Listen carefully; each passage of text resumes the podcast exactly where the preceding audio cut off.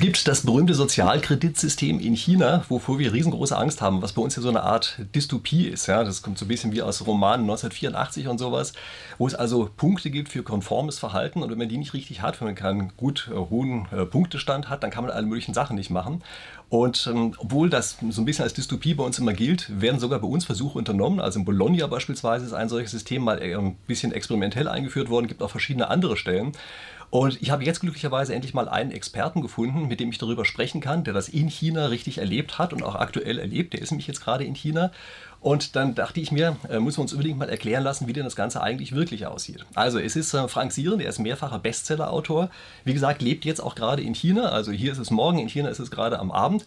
Und ehe ich jetzt hier die ganze Zeit selber spreche, vielleicht sagen Sie erst mal kurz was zu sich selber. Ich lebe seit 28 Jahren äh, in China, die ganze Zeit in Peking und bin vor allem hier hängen geblieben, weil es ein unglaublich spannendes Land ist mit seinen positiven Seiten, aber auch mit seinen negativen Seiten, die eben zum Teil in ein und derselben Technologie zu finden sind, weil das viele neue Fragen aufwirft. Ist das spannend, hier zu sein und sich mit, mit diesem Land zu beschäftigen, das ja eine immer größere Rolle nicht nur in der Weltwirtschaft, sondern in der Welt insgesamt spielt und im Grunde auch dafür steht, dass die Möglichkeit äh, der Minderheit des Westens, die Spielregeln der Mehrheit der Welt zu bestimmen, allmählich etwas schwächer. Ja, das äh, stimmt. China sieht ganz so aus, als wäre das das äh, sozusagen Jahrhundert, was jetzt gerade angebrochen ist, was eher so für China ist. Ne? Sie haben ja alle möglichen Bücher über China geschrieben. Ähm, eines hat mich besonders fasziniert, das halte ich hier einfach mal schnell hoch. Ja. Sie sehen, es leuchtet schön. Das ähm, habe ich als E-Book gekauft. Ja. Es ist über eine Stadt, die im Grunde genommen eine Science-Fiction-Stadt ist. Äh, ich blende das einfach auch unten nochmal ein, also in der Videobeschreibung äh, bringe ich entsprechenden Link hin, dass sich jeder dieses Buch auch kaufen kann, was ich echt nur wärmstens empfehlen kann. Und wie gesagt, ich finde es total faszinierend, dass diese Stadt wirklich eine ist, die wir eigentlich nur aus Science-Fiction heraus kennen. Also wie gesagt, das Buch ist wirklich eins, das kann ich nur empfehlen, sich einfach mal anzugucken. Aber jetzt machen wir keine lange Werbung für Bücher, sondern wir steigen einfach mal direkt ein mit dem Sozialkreditsystem. Was ist das eigentlich? Können Sie das in Kürze beschreiben? Ja, das Sozialkreditsystem ist äh, im Grunde so etwas wie die Flensburger Sündenkartei, nur natürlich viel umfassender und viel komplexer und viel digitaler. Es, soll die, die Menschen dazu anleiten, sich an bestimmte Spielregeln zu verhalten. Jetzt gibt es sehr positive Elemente, also zum Beispiel bei der Flensburger Sündenkartei können wir uns darauf einigen, dass das wahrscheinlich ein gutes System ist, weil die Autofahrer sonst noch ganz anders fahren würden. Es gibt jetzt aber auch Nachteile und die Nachteile entstehen dann, wenn das Ganze eine politische Dimension bekommt. Das heißt, wenn eine politische Meinung überwacht wird. In der chinesischen Bevölkerung überwiegt ähm, in der Balance zwischen Datenschutz auf der einen Seite und Sicherheit auf der anderen Seite derzeit noch das Bedürfnis nach Sicherheit, nach Transparenz. Also kann ich mit mal, kann ich irgendwo gucken, ob mein Geschäftspartner seriös ist? Kann ich vermeiden, dass der mich über den Tisch zieht?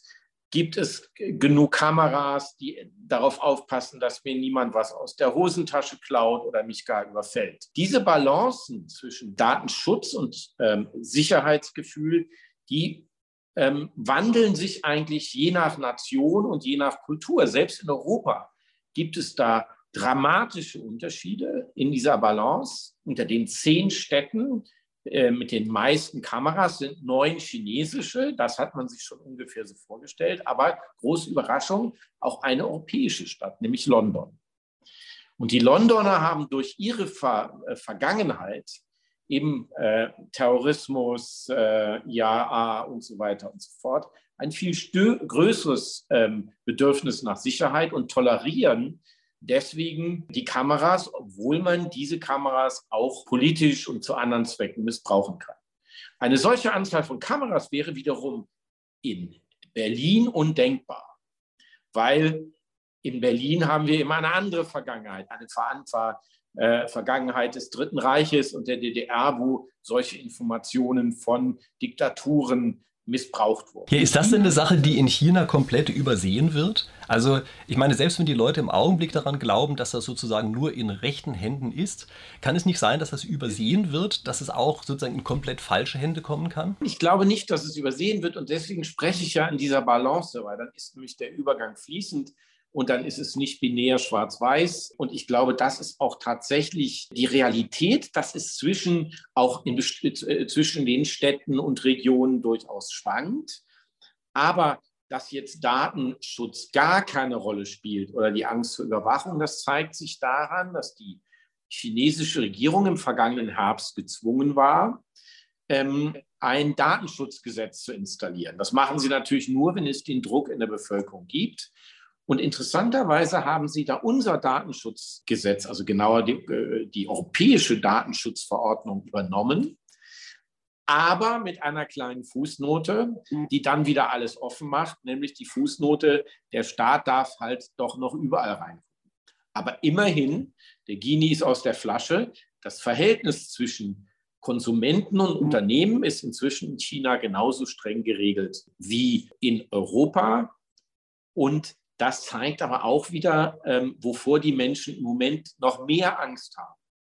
Sie haben okay. mehr Angst vor dem Missbrauch ihrer Daten durch Alibaba, durch WeChat und durch andere Firmen, äh, ähm, die mit ihnen Geschäfte machen wollen oder die ihnen was verkaufen wollen. Das heißt wiederum nicht, dass sie ähm, jetzt gar keine Angst vor dem Missbrauch äh, durch den Staat haben, aber diese Angst ist noch nicht so groß oder zumindest nicht so groß, wie wir sie uns vorstellen würden aus unserem westlichen. Also ich habe doch häufig mal den Begriff neue Freiwilligkeit gelesen. Und das ist ja eigentlich ein Euphemismus für Zwang.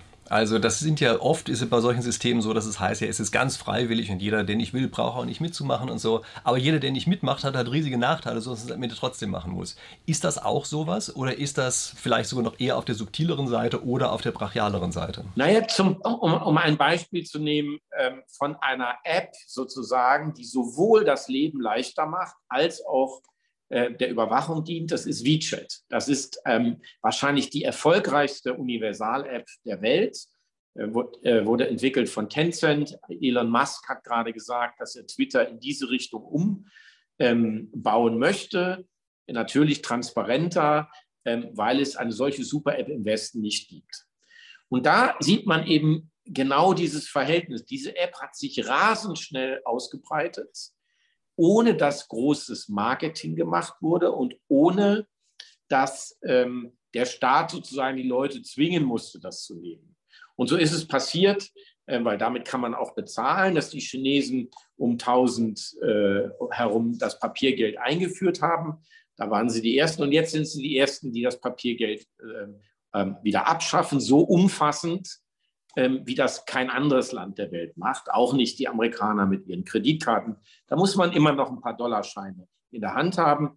In China ist es wirklich so, dass man drei Blätter Salat ähm, mit dem Smartphone beim ähm, Gemüsehändler um die Ecke kauft oder auch dem Straßenmusikanten äh, über WeChat bezahlt. Da steht kein Hut mehr auf der Straße, sondern äh, der, der hat einen QR-Code und da läuft man im Vorbeigehen, zieht man sich diesen QR-Code und dann tippt man 21 Quai oder was auch immer und dann hört man noch im Hintergrund, ähm, dass das Geld angekommen ist. Das sind sozusagen die Vorteile und ähm, die Nachteile wachsen aber gleichzeitig mit den Vorteilen und zwar in einer Art und Weise, ähm, ähm, dass sozusagen das alles bei weitem aushebelt, was sich äh, George Orwell vorgestellt hat, als er sein Buch geschrieben hat. Ähm, äh, dadurch, dass wir inzwischen in China so viele Datenspuren hinterlassen. Das wird noch einmal potenziert durch das autonome Fahren, ähm, wo es dann äh, noch, grö noch größere Datenmengen geht und auch um Datenmengen, äh, wie einzelne äh, Verkehrsteilnehmer miteinander ähm, interagieren. Das heißt, erst einmal ähm, nehmen die Leute das und nehmen die Vorteile und unterschätzen die Nachteile.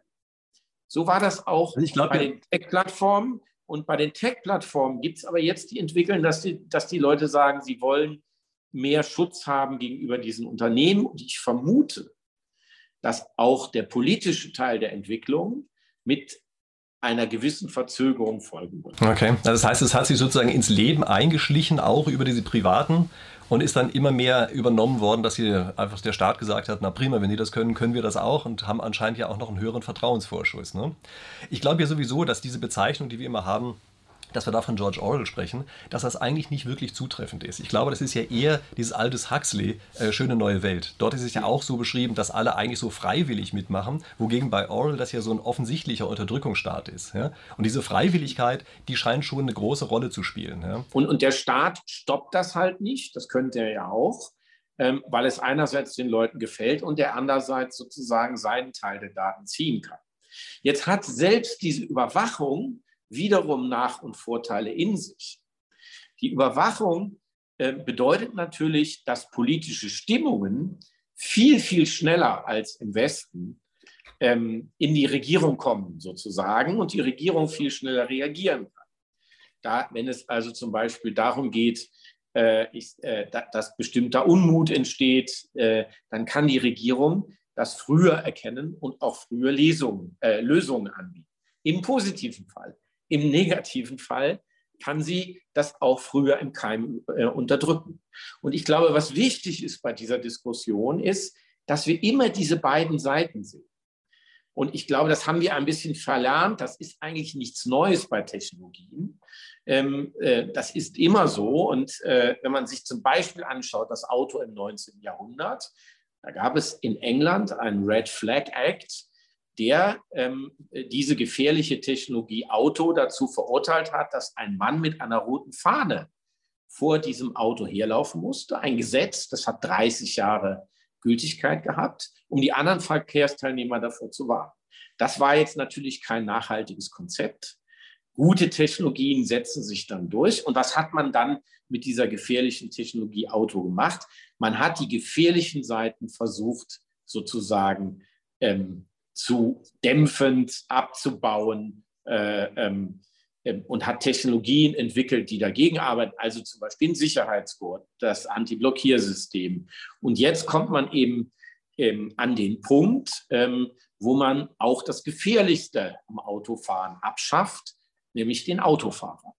Ungefähr 100 Jahre, nachdem man sozusagen das Pferd ähm, abgeschafft hat und durch den Verbrennungsmotor ersetzt hat, geht es jetzt wieder so einen großen Schritt und man schafft ähm, den Autofahrer ab.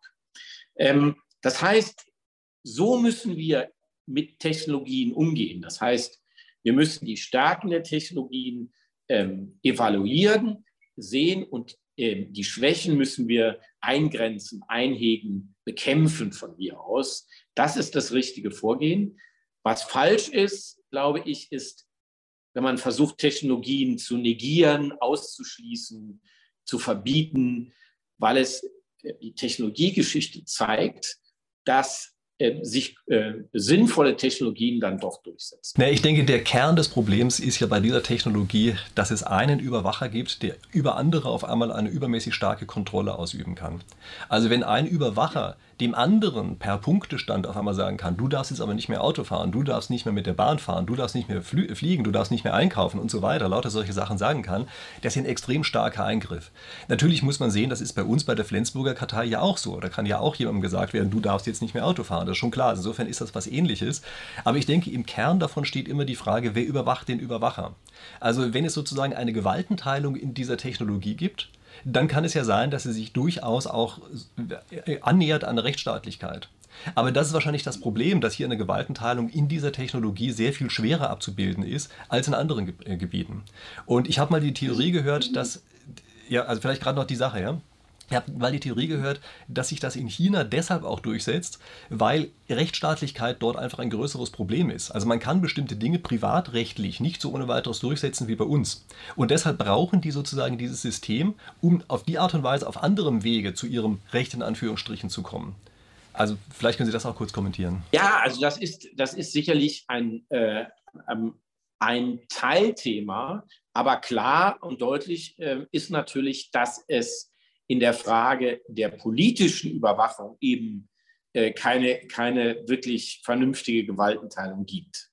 Also man kann natürlich klagen, wenn man von einem Online-Händler über den Tisch gezogen wird. Und da ist die rechtsstaatliche ähm, ähm, Ausprägung inzwischen recht gut. Aber wenn der Staat entscheidet, dass ähm, Herr Lee gefährlich ist, dann gibt es fast keine Möglichkeit, dagegen zu klagen. Das ist das große Problem.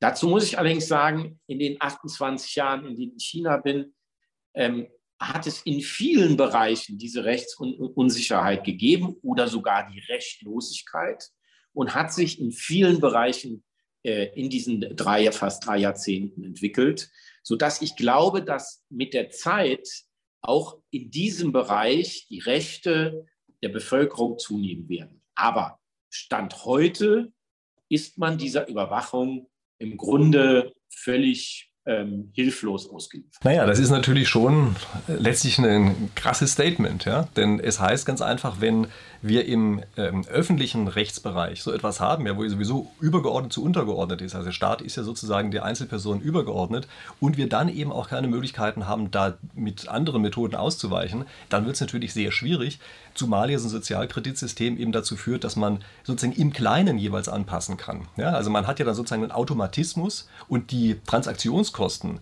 bestimmte Dinge einfach durchzusetzen, brachial durchzusetzen gegenüber dem anderen, sind damit natürlich massiv gesunken.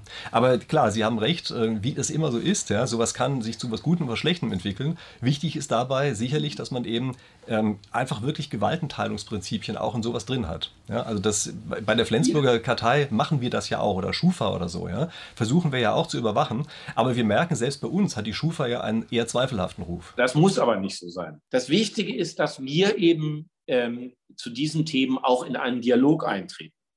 Äh, ähm, und aus, von unseren Erfahrungen erzählen, möglichst nicht herablassen und mit dem äh, äh, postkolonialen Zeigefinger, sondern eben unsere Erfahrungen beschreibend, um, um aufmerksam zu machen auf die Gefahren dieser ähm, äh, Technologien.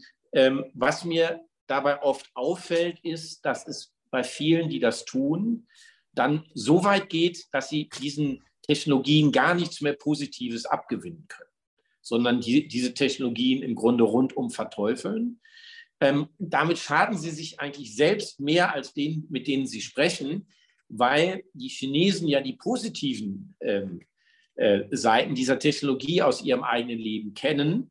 Und das heißt, wenn jemand kommt und ihnen erzählt, das ist alles Mist und Teufelszeug und ein Teil der Diktatur, dann äh, sind sie vermutlich nicht so aufgeschlossen, sich mit den Nachteilen zu beschäftigen, als wenn jemand sagt, tolle Sache, ähm, ihr habt hier übrigens was erfunden, was wir nicht hingekriegt haben, mit WeChat zum Beispiel.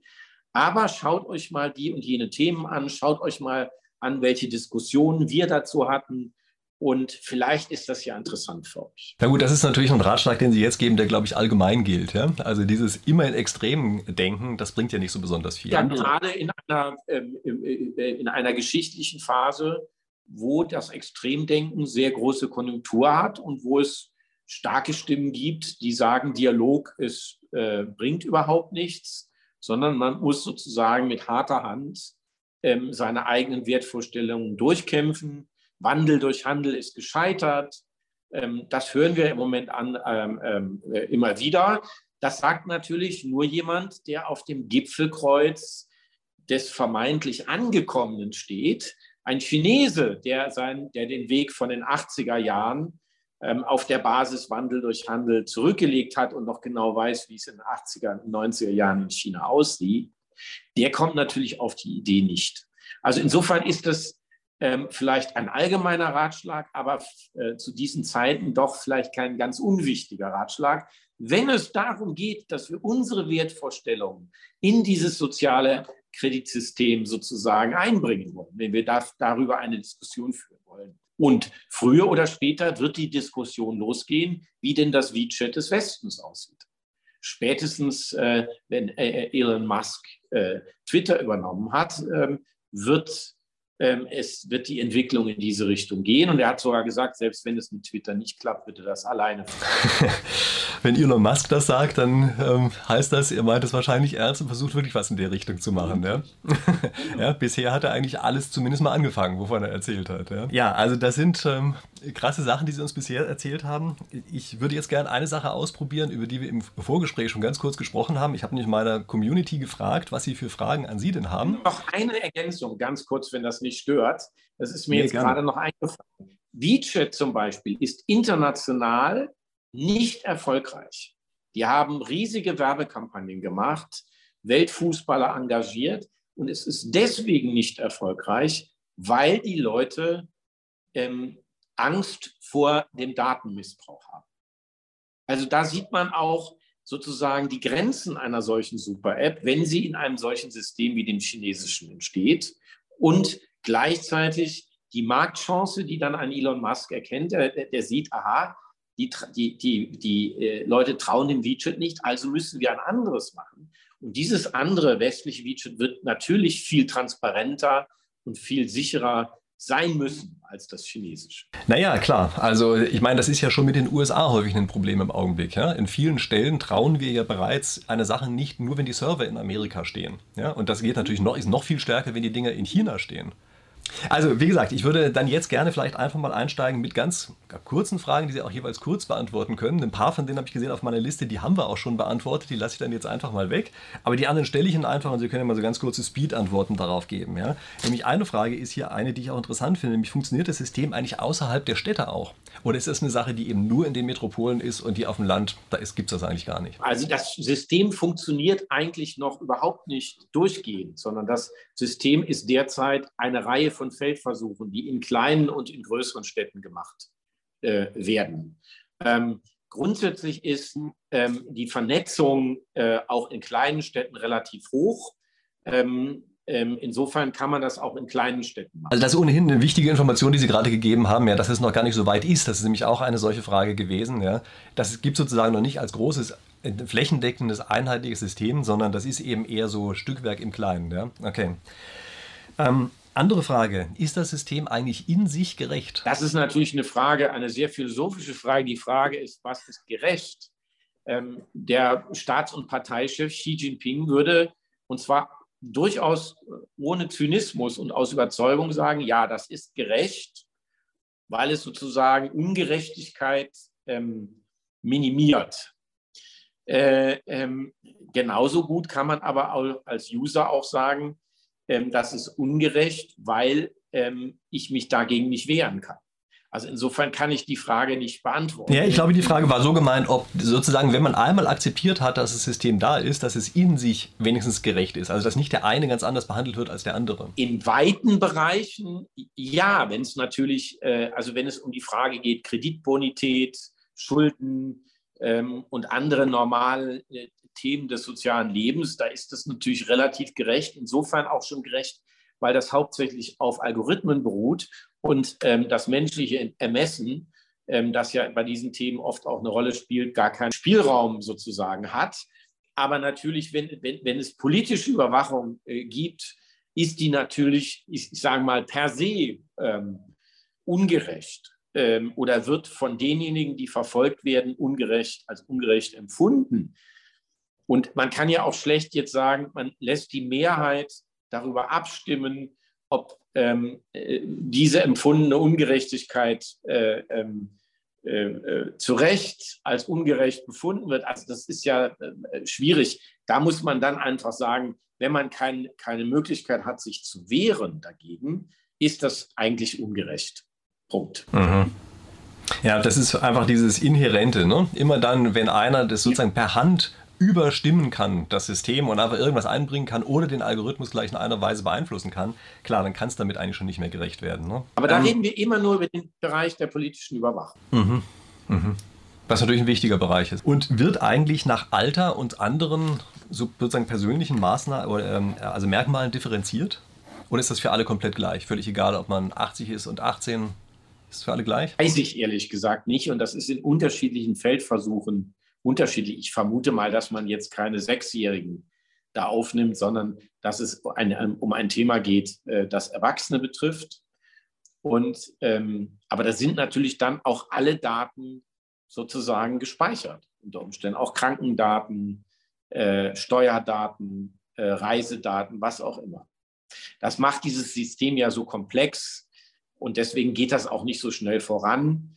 Ähm, weil wenn man das dann mal durchrechnet, äh, ähm, was man an Datenmengen da hin und her schaufeln müsste, wenn man das flächendeckend auf 1,4 Milliarden Menschen umsetzen würde, dann äh, äh, merkt man sehr schnell, dass das im Moment, das ist äh, die große Einschränkung, noch nicht bezahlbar ist. Aber wir müssen natürlich jetzt schon drüber nachdenken, weil ich sage mal, die Bezahlbarkeit eines solchen Systems mit der technologischen Geschwindigkeit ähm, schon im, im, im, Blick ist. Ich meine, wir sprechen ja schnell über Datenreichtum. Ja? Das ist dann immer sozusagen ein Honeypot an einer Stelle ähm, wo Daten sind. Und im Prinzip können sich doch da, wenn es dumm läuft, auch irgendwelche Hacker oder meinetwegen auch ausländische Geheimdienste oder sowas einhacken und kommen an die ganzen Daten dran, oder? Oder ist das so dezentral am Ende, dass das dann doch nicht möglich wäre? Theoretisch ist das natürlich denkbar, ähm, auf jeden Fall. Ähm, also insofern, jetzt hängt das Bild gerade. So, da bin ich wieder. Sehr schön. Ist alles an? Ja, super. Irgendwie war da ein Wurm in der Leitung. ja, nicht, dass da jemand schon unsere Leitung gekappt hat, weil zu viele Sachen erzählt worden sind. Wow, sind stehen geblieben. Ich glaube, wir machen einfach mit der nächsten Frage weiter, die ich auf meiner Liste habe, oder?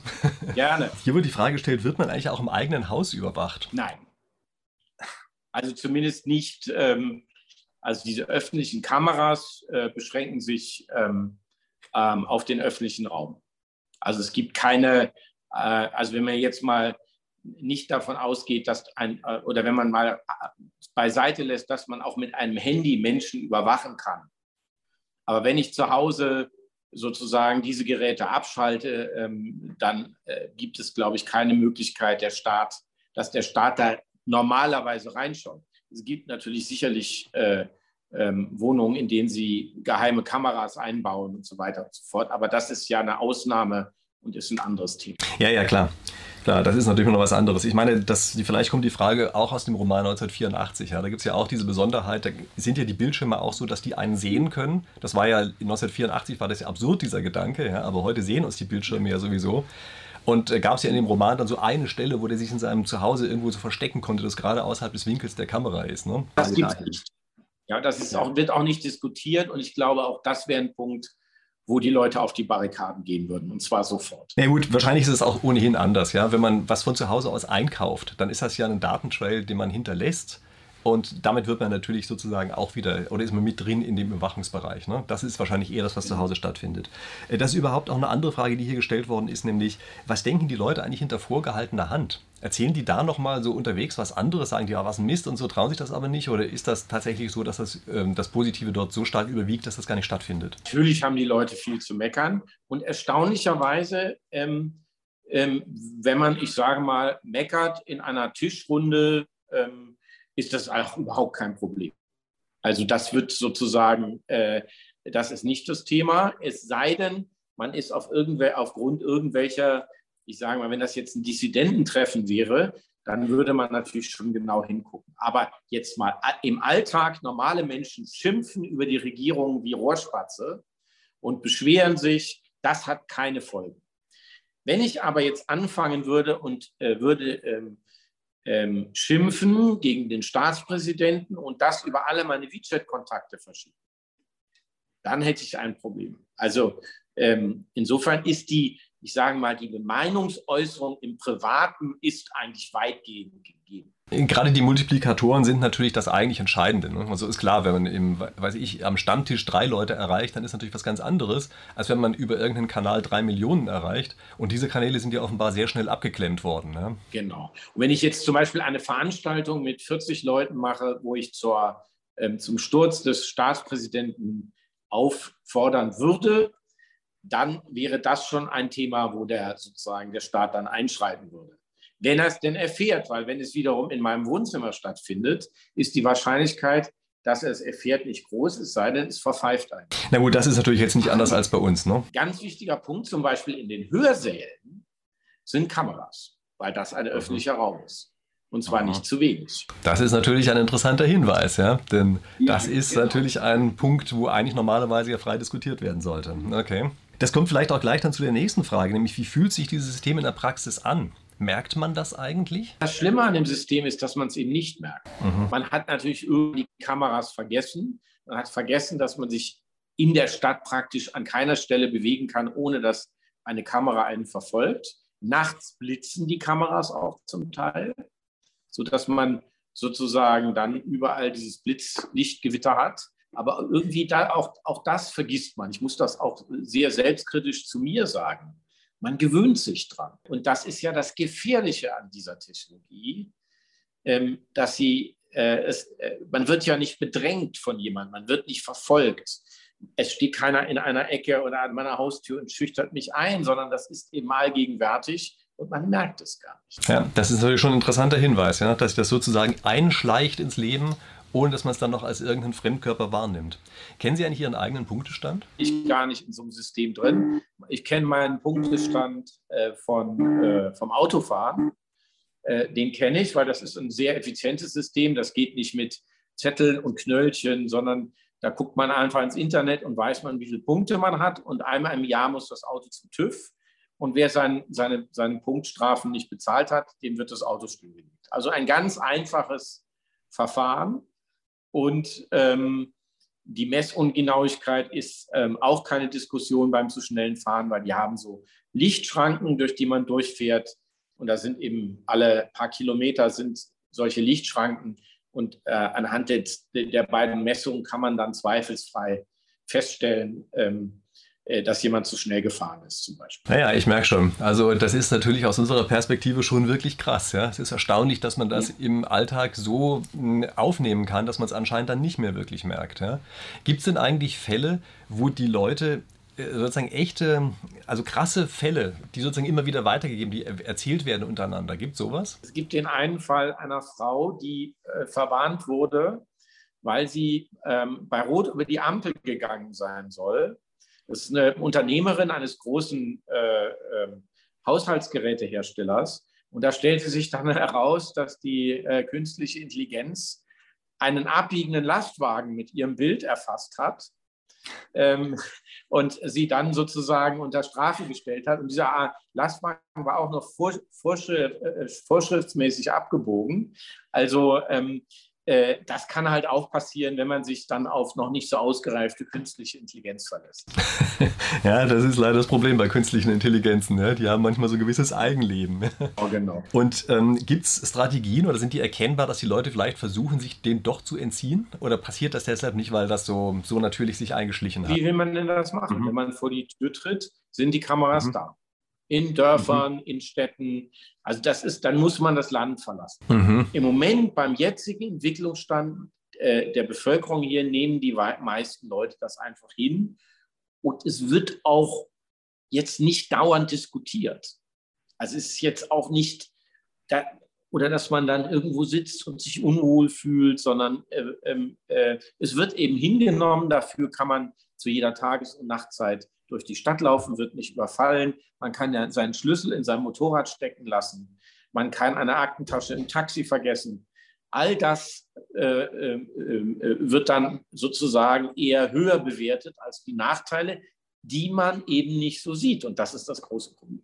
Also das heißt, die Chinesen wissen über dieses System, die sind sich dessen voll bewusst und sind sich auch dann insbesondere bewusst, wenn sie eben ihre Aktentasche im, im Taxi vergessen haben, weil sie dann sagen, naja, ist ja kein Problem, da weiß ja sowieso jeder, wem die gehört. Sowieso Laufen Sie sofort zur Polizei, dann fragt Aha. er, an welcher Kreuzung war das. Also das habe ich so erlebt bei einem Freund von mir. Der Polizist fragt, an welcher Kreuzung. Dann äh, kommen die Kamerabilder, dann sagt er, war das das Taxi. Dann sieht man, wie der Mann einsteigt in, oder aussteigt aus dem Taxi. Dann zoomt der ran, holt sich die Nummer, gibt die in den Computer ein, ruft den Taxifahrer an, der hat noch gar nicht gemerkt, dass so eine Tasche hinten drin ist, dreht um und bringt die Tasche zurück. Thema erledigt. Das ist ja zugleich positiv und total gruselig. genau. Und das ist der entscheidende Punkt.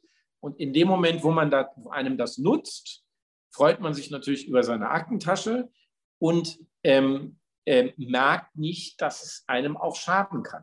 Und bleiben wir mal dabei. Wer legt eigentlich fest oder wie ist das Verfahren, wie festgelegt wird, was ein guter und schlechter Score ist?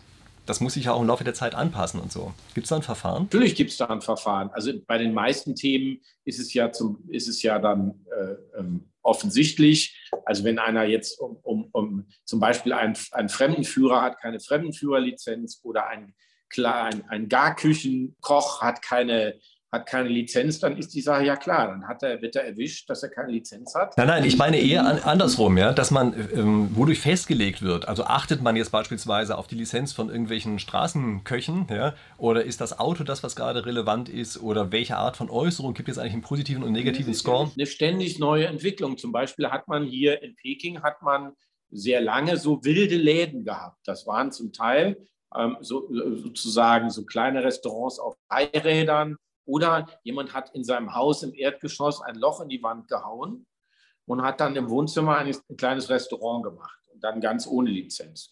Und da hat der Staat irgendwann angefangen, ähm, eben auch aus guten Gründen, Feuersicherheit, ähm, Lebensmittelsicherheit und so weiter und so fort, da Lizenzen einzuführen.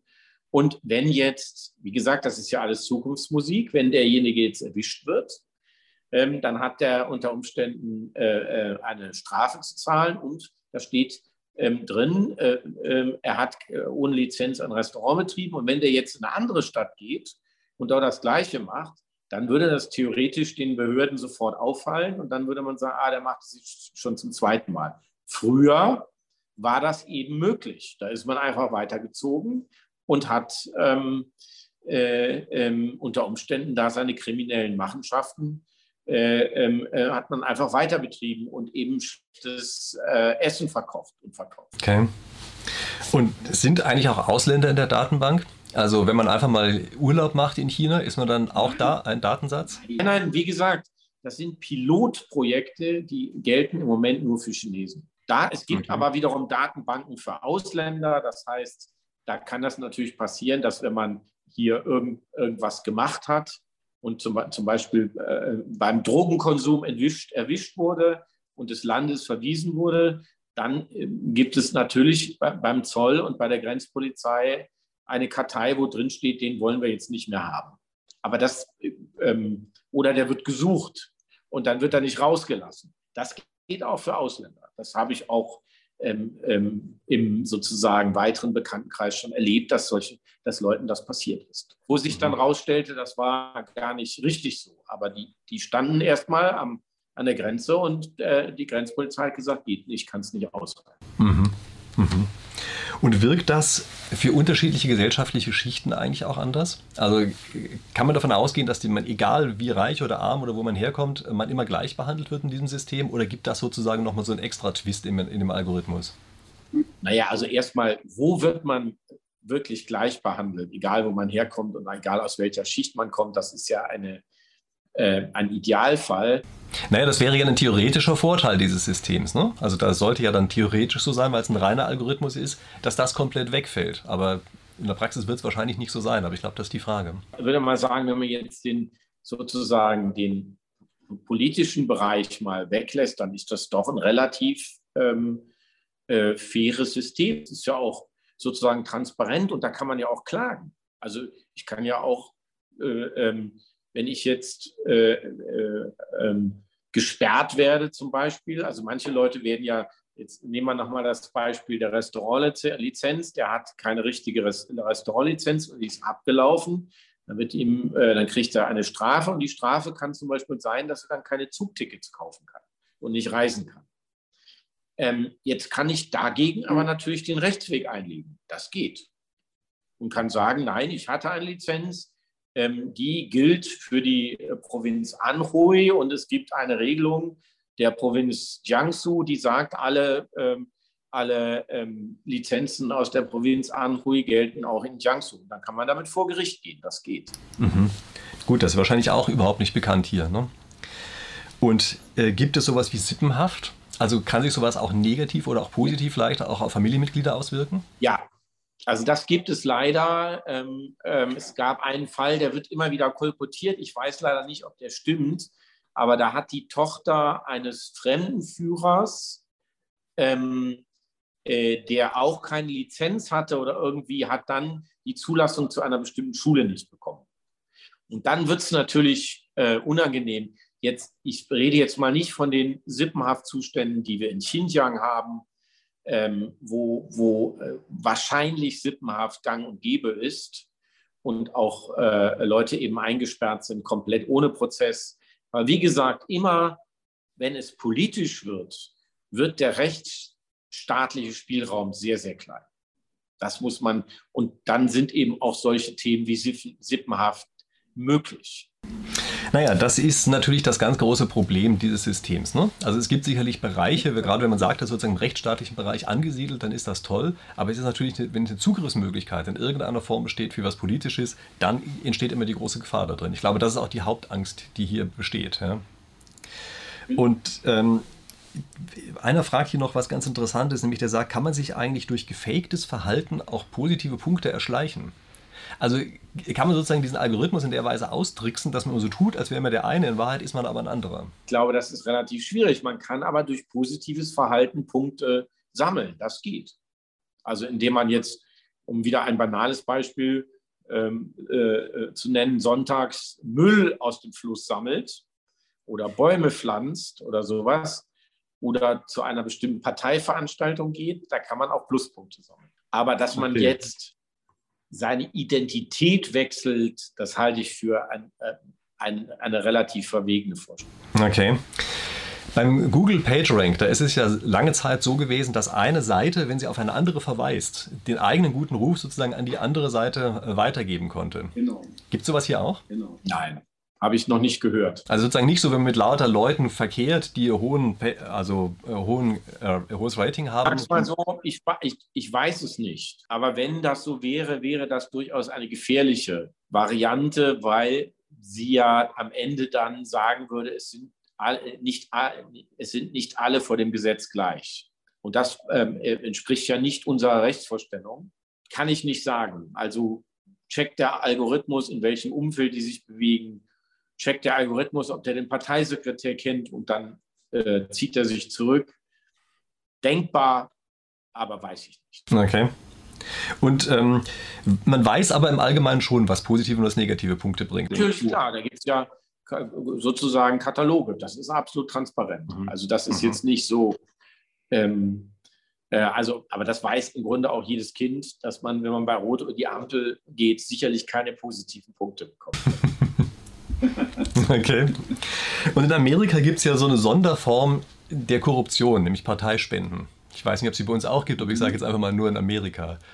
Kann man sich eigentlich durch Parteispenden oder sowas ähnliches positive Punkte, also sozusagen erschleichen? Nein. Also das Thema ist, also es gibt natürlich immer noch Korruption in China, aber die Korruption ist sehr, sehr stark eingedämmt worden. Ähm, ähm, das ist sicherlich ein, ein, ein ähm, Verdienst von, äh, des äh, Staatspräsidenten Xi Jinping. Da hat er relativ ähm, hart durchgegriffen. Auch wieder ein zweischneidiges Schwert, weil er tatsächlich die Korruption bekämpft hat, aber die Korruptionsbekämpfung wiederum auch dazu genutzt hat, um seine politischen Gegner loszuwerden. Ähm, also, aber dass man sozusagen den Algorithmus bestechen könnte, das halte ich für einen sehr unwahrscheinlichen Fall. Wir dürfen auch nie vergessen, wir reden hier über Pilotprojekte. Die sind noch sehr, das sind noch sehr labile Strukturen. Also es ist jetzt noch nicht so ausgereift und ausgepufft, wie man sich das vorstellt. Mhm. Da vielleicht zum Abschluss ähm, Ihre Einschätzung. Kommt das bei uns? Wenn es bei uns kommt, dann, kommt, dann kommt es mit ähm, sehr, sehr starken äh, transparenten Aspekten und mit sehr starken Elementen des Datenschutzes. Mhm. Also ich nehme das mal als ein ähm, wahrscheinlich ja. Wenn man, wenn man es aufs politische Verhalten bezieht, glaube ich eher nicht, dass es kommt. Halte ich für eher unwahrscheinlich. Ja, das würde ich auch hoffen, dass es so ist, ja. Ja, dazu ist der Widerstand zu groß, aber warum soll man nicht diese ganzen Themen wie Schufa, wie äh, äh, Flensburger Sündenkartei, wie Lizenzen haben und nicht haben. Warum soll man das nicht alles transparent und automatisiert über Algorithmen regeln? Führerschein weg, ja, Führerschein wieder da. Also es macht ja nicht wirklich Sinn, dass man mit so einem Stück Plastik zu irgendeinem Amt geht, sondern das könnte man natürlich tatsächlich digital regeln. Und deswegen ist ja die Diskussion so wichtig und ähm, deswegen macht es auch keinen Sinn, sich nur auf die negativen oder nur auf die positiven Seiten zu konzentrieren. Ähm, wenn wir uns nur auf die negativen Seiten konzentrieren, laufen wir die Gefahr, da ähm, rückständig zu werden und ineffizient zu werden und wirtschaftlich schwächer mhm. zu werden. Und wenn wir wirtschaftlich schwächer sind, mhm. können wir unsere Werte nicht mehr so ähm, ähm, ähm gut vertreten, wie wenn ähm, äh, äh, wie wir eine wirtschaftlich starke Nation sind. Andererseits müssen wir uns auch mit den, mit den Nachteilen auseinandersetzen und vielleicht als ersten Schritt äh, sagen, wenn diese Technologien zu uns kommen, dann wollen wir diese und jene Spielregeln einbauen. Ähm, wir wollen ähm, ein anderes Maß an Sicherheit in Europa, als das in China der Fall ist. Da wären wir schon einen Riesenschritt weiter. Das haben wir leider versäumt bei den großen Technologieplattformen Amerikas äh, aus den USA. Da versuchen wir jetzt im Nachhinein noch die ein oder andere Spielregel einzuziehen. Das ist aber sehr schwierig. Das sollte uns bei den chinesischen Innovationen bitte nicht passieren. Und deswegen sollten wir uns so früh wie möglich mit diesen Innovationen beschäftigen. Und deswegen habe ich dieses Buch geschrieben, um zu sagen, Leute, da, da ist ein neues Silicon Valley, die machen spannende Sachen und da müssen wir gucken, wie das zu uns passt oder was davon zu uns passt und was nicht passt. Also damit haben Sie eigentlich für meine Begriffe gleich auch ein tolles Abschlusswort geliefert, ja, was wahrscheinlich auch viele Kommentare hervorrufen wird. Also bin ich mir relativ sicher, dass Ihnen da nicht jeder einfach so zustimmt. Aber wie gesagt, also an die Zuschauer, schreiben Sie die Kommentare gerne unten rein. Also mein Favorit von Ihren Büchern ist ja hier dieses Shenzhen. Ich halte das nochmal hoch. Ja. So, hier ist auch ein schönes buntes Titelblatt. Ja. Also für mich ist das halt so eine Science Fiction irgendwie. Ähm, Sie haben gerade noch von einem anderen Buch gesprochen, oder? Oder meinen Sie das? Ähm, hier ist es ja nur ein Kapitel. Buch und China ist das andere, aber das Buch ist neuer. Da geht es wirklich um die Innovation um Shenzhen. Das kann man auch als Audiobuch runterladen. Ich habe es auch selber eingesprochen. Und für die aktuellen Entwicklungen kann man sich einfach ähm, mit mir über LinkedIn ver verbinden. Da fasse ich eigentlich so die neuesten Trends, äh, auch technologischen Trends, aber auch gesellschaftlichen Trends so zwei, dreimal die Woche zusammen. Ja, dann packen wir doch am besten Ihren LinkedIn-Link sozusagen auch unten in die Videobeschreibung rein. Ja, dann kann da ja jeder drauf zugreifen ähm, und sich verbinden. Also wie gesagt, ich kann das Buch nur empfehlen, weil ich das super spannend finde. Ja, ich muss sagen, auf LinkedIn bin ich nicht so super aktiv, aber ich werde mir auch mal angucken, was Sie da immer teilen. Ja. Es wird Ihnen gefallen, glaube ich. Okay, sehr schön. Dann ist ja ein Grund für mich, gelegentlich mal da häufiger aufzutauchen. Ja. Gut, also wie gesagt, ähm, an die Zuschauer, ähm, gern in die Kommentare was Sie von diesen ganzen Sachen halten, was Sie, wie Sie zum Sozialsystem, Sozialkreditsystem stehen. Unten, wie gesagt, ähm, gibt es den Link, in dem Sie einfach mal reingucken können, sich mit uns verbinden können, in der einen oder anderen Form die Bücher sehen können. Ähm, Sie schreiben uns vielleicht auch einmal unten rein, wie Sie dieses Speed-Interview finden. Also am Ende war das ja ein relativ schnelles Frage-Antwort-Spiel. Äh, schreiben Sie einfach rein, wie Sie die ganze Sache finden. Und ähm, das ist jetzt so ein Thema, bei dem ich das Gefühl habe, das wird vom YouTube-Algorithmus nicht immer so richtig an die Interessierten weitergegeben. Deshalb gibt es hier unten so einen Teilen-Link unter dem Video. Vielleicht aktivieren Sie einfach mal diesen Teilen-Link und schicken das an die einzelnen Leute, von denen Sie das Gefühl haben, die interessiert das, damit die sozusagen einfach auch auf so ein Ding hier stoßen. So, ansonsten, meinen Kanal abonniert haben Sie wahrscheinlich sowieso schon. Ähm, Sie folgen uns beiden dann in irgendeiner Form auf LinkedIn und dergleichen Dingen. Ähm, Herr Sieren, haben Sie noch ein schlaues Abschlusswort? Unbedingt mal nach China fahren, wenn es wieder geht. ja, das stimmt. Das ist, glaube ich, ein gutes Abschlusswort gewesen. Okay, also vielen Dank, dass Sie sich die Zeit genommen haben. Ich fand das super spannend. Gerne, vielen Dank. Tschüss. Das habe ich jetzt auch gar nicht mehr so betont. Das ganze Thema ist auch wieder eingeschlafen, dieses Social Credit System. Ich vermute, weil das einfach von den Datenmengen zu aufwendig ist das flächendeckend einzuführen. Noch. Und deswegen mhm. hat man das jetzt ausprobiert, erstmal wieder liegen gelassen. Und, ähm, und dann wird man wahrscheinlich das irgendwann wieder aus der Kiste holen, aber das geht halt schneller, als man glaubt. Mhm. Äh, es gibt ja jetzt schon Chips in den autonom fahrenden Fahrzeugen, die in einer Minute das komplette, die Daten des, der, der kompletten Library von Netflix durchziehen. Das muss man sich mal vorstellen. Mhm. Mhm während, während das Auto sich bewegt. Das ist natürlich schon erschreckend, ja. Mhm. Ja, also dann hat man ungefähr ein Gefühl dafür, was man da für Datenmengen rumschaufeln muss. Und ähm, deswegen ähm, werden ja auch die meisten Daten dann nach, nach, nach einer Weile wieder gelöscht, weil das, das geht ja gar nicht. Ich habe jetzt man sieht natürlich, dass Aldous Huxley letztlich ein Waisenknabe dagegen ist. Ne? Ja, natürlich. Also alles, was der sich vorgestellt hat, das ist ja Kinderkram. ich ich habe mal eine Zahl gelesen, nur das Footage in Peking von einem Tag aneinandergereiht gibt 137 Jahre Footage. Mhm. So, also das ist natürlich, da trickst sich natürlich äh, die Überwachung auch ein bisschen selber aus. Mhm. Aber was ja. geht, was ich schon gesehen habe in Südchina, ist, man gibt das Gesicht von einem Mann ein und dann baut einem der Computer einen Film durch die ganze Stadt. Mhm. Das, und das geht so. Ist verfolgt den. Ja. Mhm. Das heißt, das heißt, das ist ein Algorithmus, der sagt, hier sind drei, hier, der ist durch die Kamera gelaufen, dann läuft er in die Richtung, dann weiß der Algorithmus, wo die nächsten drei Kameras sind. Dann sagt er den nächsten drei Kameras, bitte die Uhrzeit, die Bilder raussuchen. Dann geht es über Bilderkennung, sucht sie das Gesicht raus und dann wird ein Film rausgeschnitten. Das ist ja schon krass. Das ist interessant, also das geht schon. Und, ähm, aber was eben auch schon geht, dass es unmöglich ist, Fahrradfahrer zu überfahren.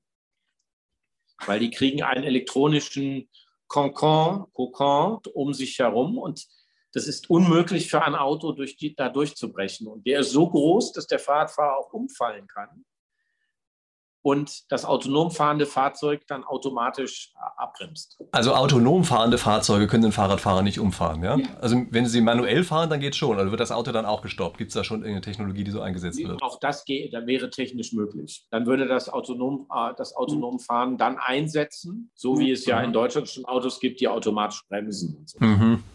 Mhm. Aber das sind eben alles Themen, die äh, äh also im am Ende, das zu Ende gedacht, braucht man wahrscheinlich keine Ampeln. Naja, ist klar, dann ist das praktisch mehr wie so individuell fahrende Eisenbahnen. Ne? Aber es hat natürlich dann auch zur Konsequenz, dass man, wenn man einen schlechten Social Credit Score hat, man vielleicht zu seinem eigenen Auto kommt und das sagt, tut mir leid, heute wird nicht gefahren. Ja, klar, durchaus, äh, durchaus möglich. Ja, nur ich sage mal, Jetzt wiederum pragmatisch betrachtet ist es natürlich äh, besser, als wenn man zu, zu, zu diesem blöden Führerscheinamt gehen muss, seinen Führerschein abgeben muss oder die Polizei zieht ihn ein. Ja, das ist natürlich eigentlich dann besser, dass einfach dann, dann eben das Auto, weil man zu schnell gefahren ist, ist es eben vier Wochen gesperrt. Ende. So. Beziehungsweise man kann, kann auch kein anderes Auto fahren. Oder man hat die falsche politische Äußerung gemacht. Ja, gut, da müssen wir ja nicht drüber reden. Da sind wir uns ja, ja einig. Und natürlich muss man auch sehen, wenn die Transaktionskosten für Strafverfolgung zu niedrig werden, dann wird es natürlich auch schon wieder sehr bedenklich, ja? weil da sozusagen jede Kleinigkeit mit voller Härte verfolgt werden kann und so. Da ist ja normalerweise auch ein Strafsystem gar nicht darauf eingerichtet. Das ist ja eher darauf eingerichtet, dass man auch häufiger mal nicht erwischt wird. Und das ist ja dann eigentlich eine Erhöhung der Strafen durch die Hintertür. So kann man das, so kann man das sehen. Ja. Mhm. Und es ist natürlich jetzt so, dass ich sage mal, ähm, sich die Leute dreimal überlegen, bevor sie irgendjemanden überfallen oder bevor sie ein, ein Fahrrad klauen, weil es einfach zu viele Kameras gibt. Das Risiko ist bewusst. Mhm. Ähm, also insofern, ähm, also wichtig ist immer, dass man diese Ambivalenz immer im Auge hat und nicht der sozusagen Verlockung ähm, folgt, sich auf eine oder an die andere Seite zu schlagen. Na ja, gut, immer dieses Holzschnittartige hat ein Problem am Ende, ja. Das ist ganz klar. Ja. Es gibt einfach doch mehr Zwischentöne, als man eben in den Holzschnitten hat. Ja, und die muss man auch zur Kenntnis nehmen. Ja, und die, es entwickelt sich halt auch zu diesen Zwischentönen hin. Also das glaube ich auch, ja, dass wir nicht einfach so tun können, als könnten wir uns komplett frei davon machen. Ja. Das wird bei uns auch immer mehr dieser Art kommen. Und wahrscheinlich besteht die Kunst darin, das in Bahnen zu lenken, die am Ende positiv sind.